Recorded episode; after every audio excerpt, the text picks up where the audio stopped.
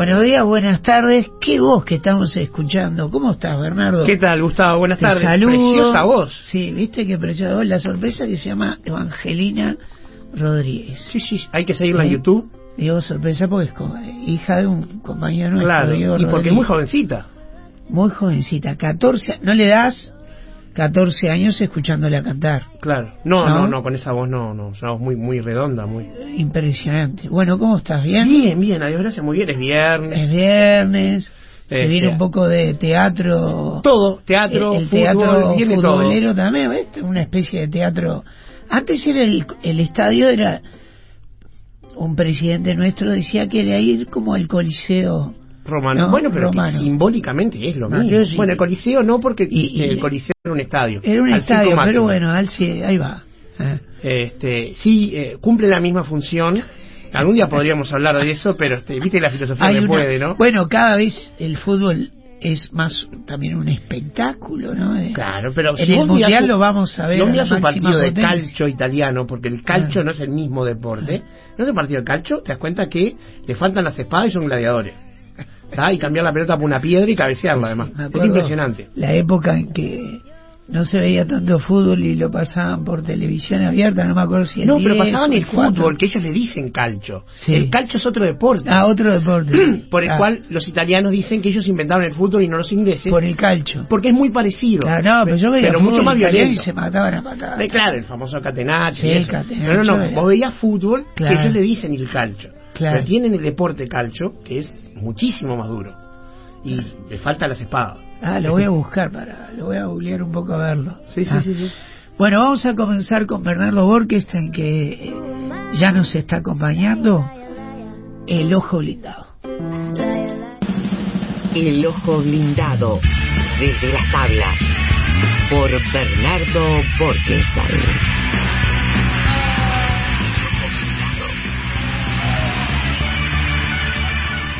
Debes estar acostumbrado a que te digan Borquestein, Borquestein. Sí, sí, sí, ¿No? eh, todo el tiempo. Sí, sí. La parte es Wolkenstein y la N no aparece nunca, ¿viste?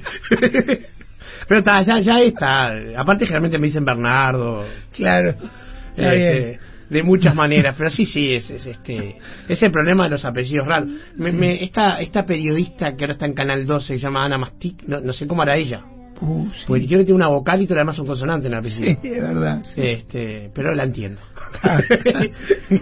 Bueno, Bernardo, ¿y la cartelera cómo, cómo está? bueno, la cartelera está bien, más o menos muchas de las cosas de las que ya hablamos, pero de lo mejor ya lo comentaste, ¿sí? Sí, de lo que hay ahora, en Mm. este momento así, al día de hoy, viernes 5 de agosto, sí. Pero se vienen cosas. Y este este domingo voy a ir a ver mm, a un grupo teatral que se llama El Almacén Teatro, es un grupo under.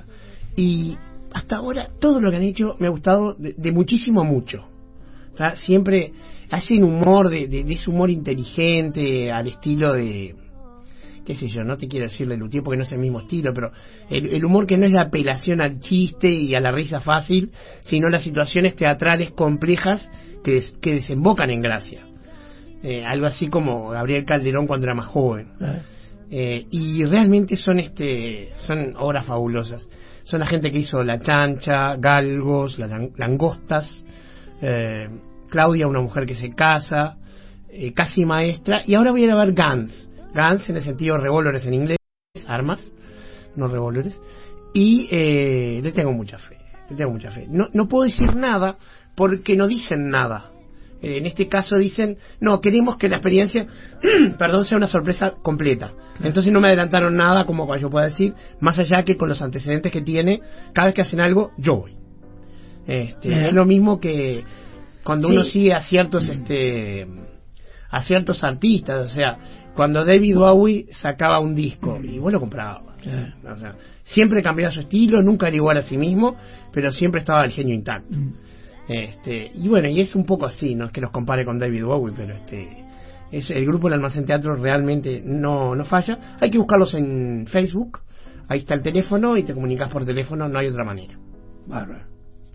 Y se viene ahora sí el, este, el momento que iba a ser el gran momento del año de la Comedia Nacional, que es este, Esperando la Carroza. Mm, Pero ¿qué pasó? Nadie podía prever lo que pasó con las obras que estaban antes. claro. O sea, les tenían fe, era una apuesta segura. pero la escala se fue de, de toda proporción. Entonces ahora como que esperando la carroza va a pasar a ser un poquito más que otra de las obras de esta temporada que se llama la Comedia Nacional Arde, la Comedia Nacional, este, y es coproducción con la Intendencia. Y se sabe poco. Todo lo que sé fue a través de un trabajo de investigación que estuve rescatando datos y lo voy a compartir acá. Ah, bien. Pero casi todas estas cosas no se han dicho en ningún otro lado. Dale. ¿tá? Primero vamos a decir qué es Esperando la carroza. Porque toda la gente conoce la película argentina y que ha generado Claro. memes, Sí, sí. que ha generado una cultura de, de seguidores que se llaman carroceros, que se conocen toda la película de memoria Toda. y se juntan para repetir los diálogos. Los las frases, sí. Este, O las repiten en otros ámbitos también, ¿no? todo el tiempo, bueno, el meme Sí. de qué miseria, tres Claro, empanadas, sí. este, todo ese tipo de cosas, este, Qué, qué increíble, ¿no? Qué fenómeno. Eh, nace el teatro, lo, lo populariza el cine y también las personas se hicieron eh, fanáticas, seguidores de parlamentos que, que nacen de una obra de teatro, ¿no? sí, este, Porque no sé si hay muchos. Eh, indudablemente hay frases que se utilizan de, de obras, de películas, Sí, de series. En mi casa de mucho teatro, programas. tenemos montones de frases Me instaladas imagino. de distintas Claro. obras. Pero este es un fenómeno. Sobre todo el carnaval. estudiar, ¿no? El carnaval hace mucho El eso. carnaval también, sí. Sí, porque el carnaval busca mucho lo que llama la, este, el pique y la, este, la me acuerdo un momento que Diego Bello había instalado ahí una frase que no me acuerdo, pero hará como 3, 4, 5 años todo el mundo la repetía. ¿no? ¿Cuál, perdón? De, eh, una frase. No pero sos me acuerdo normal, cuál Esteban. No sos normal, Esteban, exacto. Sí. No sos normal quedó. Que se la decía a Pinocho Routín, vos no sos normal. Buena tío. memoria, buena Aparte, memoria. con, con esa manera de decir que tiene Con- Diego Bello, ¿no? Claro. Este, algún día podríamos hablar de la diferencia entre un comediante y un cómico, ¿no? Este, porque uno tiene la obligación de ser gracioso él, el otro, o sea, el, el comediante, alcanza que diga cosas graciosas, aunque él sea serio, como era, por ejemplo, este, eh, como es Steinfeld, Seinfeld, perdón, Seinfeld. como es este Vicky del Solar, este Manuel Campa. Hay otros que necesitan ser graciosos ellos, Mm. como eh, Fa- Fabio Posca o tantos otros que necesitan ir a la gracia. Pero este es un tema interesantísimo que, que por supuesto antecede al stand-up en milenios, ¿no? Pero bueno, Esperando la carroza es un texto de Langsner que se estrena en teatro en la Sala Verdi en el 62 con elenco de la Comedia Nacional Increíble. y dirigida por Sergio Termín. Mira qué nombre que te voy a traer. ¿tá? Uno mira el, este, el elenco, estaba Sancho Gracia en el elenco. Ah, ¿tá? Y Claro. eh, fue.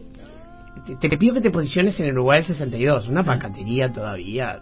Lo- Los hippies eran este, una idea, no, no, no estaban en ningún lado. Recién estaba la cultura beatnik en Estados Unidos, que es un antecedente. mm. Está Kerouac y todo eso. Y aparece esta obra eh, que, que no tiene miedo de decir que ojalá se muera la abuela, que no tiene miedo de decir este, las cosas más terribles, y los críticos se horrorizaron. La crítica del día está reproducida en Wikipedia diciendo esta cosa vergonzosa, terrible, este y, y qué pasó y bueno envejeció mejor que sus críticas. ¿ah? En el 74 está la versión más recordada, la de Jorge Curi en el circular, ¿ah? La que vi. más recordada por Sí. cercana, quiero decir. Claro. Este, y que esa es la que de alguna manera la, la que se pudo ver en generaciones siguientes. Y también el elenco que tenía, este, Gloria de Masi estaba, este, antes, en su época previa a la comedia nacional. Y tiene esa cosa de ser una, una comedia de humor negro que ha envejecido bien porque para cada época significa una cosa distinta. ¿tá? Este, tanto servía para expresar la angustia de la Argentina de la hiperinflación, como de repente la, de este siglo, este, la angustia ante, distintas cosas. La, la comedia, el humor que tiene, eh, ha sido resignificado. Entonces es importante entender que la apuesta que está haciendo la Comedia Nacional está muy bien. No vamos a ver nada con apoyatura en la película argentina. Que nadie espere ver eso. La apoyatura es la obra de teatro. Pero la elección de la directora, que es Jimena Márquez, es una garantía de que vas a salir afónico de reírte. Jimena Márquez es la, la mente creativa atrás de muchísimos grupos de carnaval, pero en especial Ciranos, que fue el que destronó a Sociedad Anónima. No lo estrenó en el sentido de, de que sea un más vive y lucha y me encanta, pero le ganó un par de veces.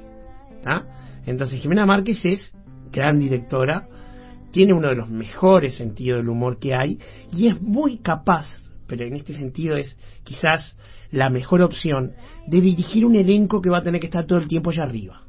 Allá arriba quiero decir con mucha intensidad. Porque eh, hay obras que te piden un, este, un registro más apagado. Por ejemplo, si vas a hacer esperando a Godot, no pueden entrar saltando y gritando los personajes.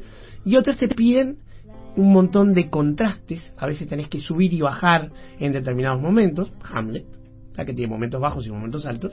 Eso este, es lo más clásico. Y esta pide registros altos. Y se consiguió un elenco. De lo poco que puedo averiguar, porque no te dicen nada realmente, es que, por ejemplo, la música la hace Martín Buscaglia. Nueva apuesta interesante por autores eh, nacionales de música original. Constante de Calderón tenía a Luciano Superviel. De hecho, una función en España se hizo con Luciano Superviel en vivo. No dije tenía, no, tiene, todavía está en cartel. Elvira va a ser Gaby Iribarren. Gaby Iribarren, no, necesito presentarla, pero es una actriz que tiene una viscómica tremenda.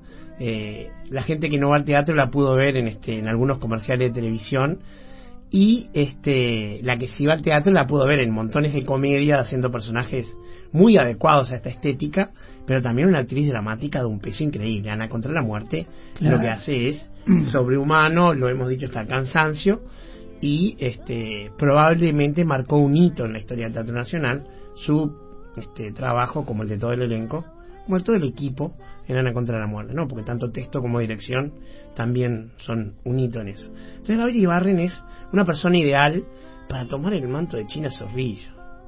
Mirá qué, qué, qué lugarcito hay que tomar, ¿no? Este y, y bueno, y está bien, y es la persona, y insisto, no va a ser una copia. No esperen ver una, una versión de, película. Va a ser probablemente tenga alguna guiñada, probablemente tenga un homenaje, lo que sea. Pero no va a ser una copia, va a ser el mejor tipo de homenaje, mm. que es tomarlo y hacerlo en el siglo XXI. Jimena Márquez dirige, ¿no? Sí, dirige. Podría Mamá hay que hacer el personaje de la batalla. Encontraron nuevamente una persona que puede. Petru mm. Vos decís, ¿y quién se anima con eso? Bueno, Luis Alberto Carballo hizo Mamá Cora en Carnaval y mm. lo hacía muy bien. No sé si lo consideraron, no sé si no, no lo sé. Pero Petru Vanesky, bueno, decir, bueno, jugar y cobrar. Si alguien tiene que hacer un personaje cómico, es él. ¿Está? Un actorazo. Pues hay que ver que más allá del histrionismo, estamos hablando de actores sólidos. Actores con mucha formación. Mm. Que van a poder seguir la cabeza de esta directora tan potente hacia donde ella diga. Porque vos tenés que entender que muchas veces hay directores que son directores de actores, como Domingo ¿sí? o como este Denevi, que vos vas a hacer el papel como está en la cabeza de Nevi. Y hasta que no te ajustes a su imagen de la cabeza, pues no sale la obra. Y otros que no, que dejan que el actor construya su papel como Gabriel Calderón y como tantos otros. Entonces, eh, en este caso yo no sé particularmente si eh, Jimena Márquez es directora de actores. No lo sé, no le he hablado con ella. De hecho, no he hablado mucho con ella. Este, hemos intercambiado cosas breves. Y nos une una admiración que fluye en un solo sentido. Y eh, lo que sí sé es que es una lectora fuerte. Yo la he visto hacer un texto suyo que se llamaba La refinada estética de los hijos de puta, que tenía actores de una potencia tremenda, Jimena Vázquez, Coco Rivero, Marisa Bentancur, actuando allá arriba, todo el tiempo. Y es muy difícil a tres actores de esta intensidad mantenerlos en ese registro sin que la obra te resulte gritada y sobreactuada. Jimena Márquez pues lo lograba, así que este esto viene muy bien, trabaja también Emilia Díaz, no sé en qué personaje, y este bueno, hay que esperar a que salgan las este las gacetillas y, podamos ver de repente este ya alguna información más, pero sé que pronto se va a empezar a, informar porque eh, hay un problema. Se va a volver a usar la sala Verdi, uh. porque es donde se estrenó la, la forma original la perdón la, versión original de la comedia. es como no te digo cerrar un ciclo pero ahí sí hacer un homenaje. Es una sala chica y son pocas funciones relativamente. Esta obra probablemente podría ser temporada de años pero no, no es la mecánica de la comedia nacional, no se va a poder dar, así que en el momento que salgan las entradas, compre la suya. Eh, la darían en la sala verde y se termina. No, va a girar por el interior o- también. ah, bien, bien. Se va a estrenar, de hecho, tengo entendido que en el En Maceo de el- San José. Ah, y después puede llegar eventualmente a ir a algún otro teatro, ¿no? No, no, no, ya está confirmado. No sé cuál es, pero ya está confirmado. Sí, Sí, sí, sí, sí. sí. pero en Montevideo Sala Verde. Montevideo Sala Se estrena, Se estrena y ahí termina. Está. Se estrena en Maceo. Y después gira. Ah, y después gira. Mació, Sala Verde Exacto. y gira. Sí. Está. Y después no sabemos si de vuelta a Montevideo. No, no sabemos no se porque... sabe. A ver, acá hay un problema... Porque es verdad, es una obra que puede estar todo el año, ¿no? No, podría estar años en Claro, realidad. sí, sí. Vendrían de Es Argentina que a ver... da, da a mucha ver pena. Esperando que- la carroza. Claro. Este, no, tanta- da mucha pena que no siga. Claro, pero fíjate lo que le pasa a la comedia nacional. Sí. ¿está? Eh, mayor éxito del año. La- eh, un estudio para la mujer desnuda, no hay discusión, trascendió todo lo que es el teatro. Fíjate que para el segundo estreno, que era este todo su asco del mundo, estuvieron noteros en vivo de todos los noticieros. En vivo. ¿Cuándo vas a ver eso un estreno de comedia nacional? ¿Está? Yo fui a ver la obra porque tenía que hacer la crítica acá y de repente no, no me di cuenta, pasé por atrás de la cámara, empezaron a llamar mis amigos, ah, saliste en Telemundo. Pero este, yo caminé por el hall del, Claro. del hall del, del Solís nomás. Entonces está, o sea, eh, pero ¿qué pasa? Si vas a hacer estudio para la mujer desnuda, no puedes hacer constante porque Luis Martínez trabaja en las dos. Y así, si vas a hacer eh, una triste agonía, un pájaro azul, no puedes hacer todos asco del mundo porque Diego Arbelo trabaja en las dos. Y así todo. O sea, en la comedia nacional, si tiene una obra, no puede hacer otra. Entonces, como te digo, este, la, la mayor expectativa está dada en esto. Y eh, en mi caso particular, porque no solo veo, no solo veo este comedia nacional ni que hablar, esto fue un año muy especial y por eso dedicamos tanto tiempo. Va a volver por una única función en septiembre en el Teatro del Notariado, conferencia sobre la lluvia de Servieri con este con la actuación de eh, Carlos Rodríguez. ¿tá? Es este una obra que obviamente no la vi todavía, la voy a ir a ver ahí, pero nuevamente, Servieri siempre eh, es jugar y cobrar. Claro. Tengo muchas ganas de verla, es una de esas obras que tengo ganas de ir a verla, pero hay una sola función, a quien le interese, sepa que tiene una para comprar las entradas ahí. Wow. Eh, vuelve eh, temporal, eh, no, Vitalicios, todo lo contrario. Vuelve Vitalicios, que es una obra de dirigida por eh, Fernando Amaral, si no me equivoco su primera dirección, eh, un techo, texto eh, de Mayorga, y eh, a mí me divirtió mucho cuando la vi. ¿tá? Pero fueron muy poquitas funciones, es suerte que lo estén ensayando de vuelta para volver, porque realmente es una obra bastante divertida y que interpelaba algo muy interesante de la sociedad este, contemporánea, que es el rol del trabajo en nuestra sociedad. ¿Qué sentido tiene, por ejemplo, eh, en el país del Montevideanos de Benedetti? Esa vida que giraba en torno a la oficina y a la fábrica. ¿Qué sentido tiene eh, pensar en oficinas ahora? ¿Qué sentido tiene pensar en ese tipo de trabajos? Y en el rol vinculante entre el arte y la academia y la burocracia. Realmente es un texto interesantísimo, este, con actuaciones increíbles, ya lo vamos a, a hablar bien cuando, cuando esté por, por reestrenar. Y bueno, y, y todo el resto de, la- de las cosas que, que estuvimos viendo que están en cartel, eh, en este momento eh, a mí la, la, la que me resulta más, más potente es Lluvia Constante, que ya la, que ya la habíamos recomendado y la volvemos a recomendar. Está Jumpy en el circular y este, la forma de las cosas en el circular también, que fue la que hablamos la, la columna pasada, de este Neil Labut con dirección de Gustavo Bianchi y de Fabio Sidán. Así que este, eso serían las, las cosas más interesantes que se están dando en este momento en la cartelera teatral. Pero eh, se viene el FIDAE, la que eso lo vamos a hablar en la columna que viene, porque es una, una cartelera muy extensa, tanto de teatro nacional como de teatro internacional. Y por ejemplo, vamos a tener la oportunidad de ver So, que es la única autoficción que Sergio Blanco no estrenó en Uruguay, con elenco uruguayo. Va a venir el elenco italiano, se estrenó nada menos que en el Piccolo Teatro Milán. Sí. Eso como me dijeras que estrenó en el Camp Nou. Claro. ¿tá? Este, o sea, eh, eh, eh, si fuera fútbol, es el Bernabéu o el Camp Nou. Pero en Italia, no, no conozco estadios Mirá, italianos. ¿Y van a venir a hacerlo acá? Van a venir a hacerlo en el FIDAE. Claro, O sea, pero no eh, una apuesta, viene la apuesta. La de allá, que tiene unos despliegues tecnológicos interesantísimos, porque hay un gorila eh, filmado, no sé si por un medio holográfico o de mapeo o algo, pero el actor, que es increíble, el actor canta, tiene la pinta de un actor italiano de cine, o sea, de un Mastroianni, uno de esos, este, actúa e interactúa con ese animal filmado. Es dificilísimo interactuar con algo que no está ahí. Y está, y es la dirección y un texto de Sergio Blanco, eso ya no, no requiere ninguna recomendación. Pero me quiero estudiar la grilla porque eh, Sí, hay que... prácticamente puedo decir que todo el FIDAE vale la pena. Sí. Pero hay cosas que son simultáneas y hay que elegir. ¿Tá? Entonces, este, la, la columna que viene, vamos a hablar estrictamente del FIDAE. Bien, ¿tá? bárbaro, Bernardo. Bueno, muchas gracias. No, muchas Sugerencias, gracias a vos, este, recomendaciones Gustavo. y algo más, además. Y ¿no? bueno, no, nos, este, nos estamos viendo en 15 días y hablaremos de, de todas estas cosas en el medio. Claro que sí.